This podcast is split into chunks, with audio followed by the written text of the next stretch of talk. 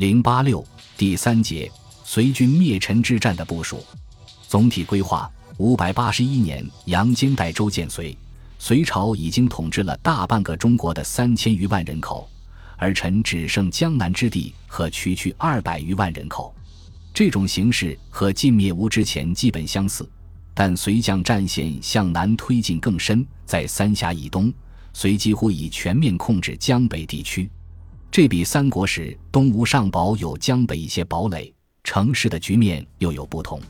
随着杨坚政权的巩固和隋朝国力的壮大，隋开始进行渡江平陈的部署。对于隋朝将帅们来说，三百年前晋灭吴的战略肯定是其制定进攻方案的重要参照。但在战事开始后，各种因素又导致了战役进程与晋灭吴并不完全相同。本节将讨论隋军对晋灭吴战略的借鉴，并分析哪些因素导致了不同的战役进程。开皇八年（五百八十八年）三月，隋文帝杨坚已经发布了讨伐陈朝的诏书。依照以往北方政权南伐的惯例，作战季节会避开盛夏雨季，所以到十月，隋朝才完成伐陈的战略准备。晋王杨广受命为淮南行台驻扎寿春。到十一月，伐陈主力才从长安开赴前线，这和晋武帝在咸宁五年（二百七十九年）十一月启动伐吴的时间完全相同。隋伐陈的整体部署为：命晋王广、秦王俊、清河公杨素并为行军元帅以伐陈。于是，晋王广出陆河，秦王俊出襄阳，清河公杨素出信州，荆州刺史刘仁恩出江陵。宜阳公王氏即出蕲春，新义公韩擒虎出庐江，襄邑公贺若必出梧州，洛从公晏荣出东海，和总管九十，兵五十一万八千，接受晋王节度。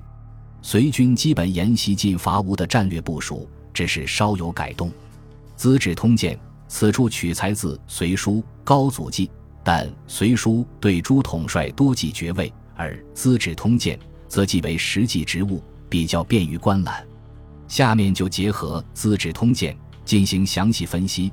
东线，贺若必出广陵渡江，《资治通鉴》作吴州总管贺若必出广陵，这和晋徐州都督司马昭的出击方向基本一致。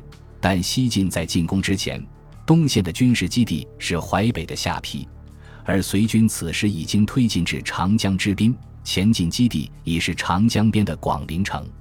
中线又分东、中、西三路。东路，泸州总管韩擒虎出庐江，和晋扬州都督王浑的出击方向一致。西晋战前只控制到淮南的合肥，尚未推进到长江边，主要军事基地在扬州治所寿春，而隋军则直接控制着江北的溧阳地区。中路，晋王广出陆河，即从寿春出发。指向健康对岸的江北地区，这个出发地也和晋扬州都督王浑基本相同，但当初晋军并没用直接指向建业对岸的计划。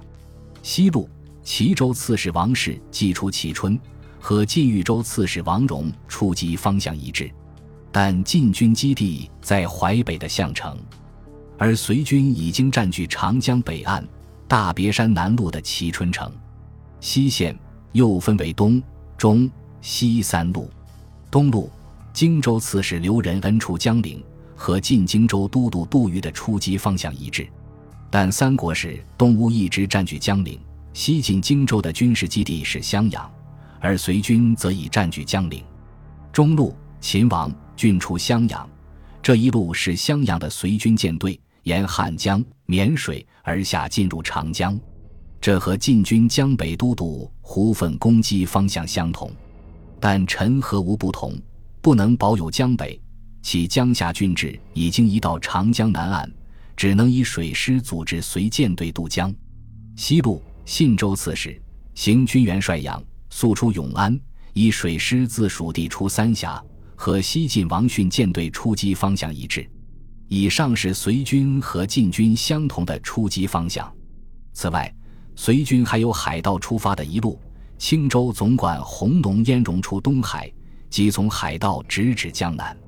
但这路隋军在战事中并未发挥直接作用。随军指挥序列有三位行军元帅：晋王杨广、秦王杨俊和清河公杨素。杨素的地位不能与两位皇子相比，所以随军的战区最高统帅有两个：上游西线的杨俊和下游东线的杨广。进伐吴时，只有贾充一人充当大都督，奔波于东西两处，而随军的部署更为合理，可以兼顾上下游，同时展开进攻。另外，贾充的指挥部设在远离战场的襄阳和项城，而随军的三位元帅，其中包括两位皇子，都各有负责的主攻方向，直接参与前线战事，显然更有效率。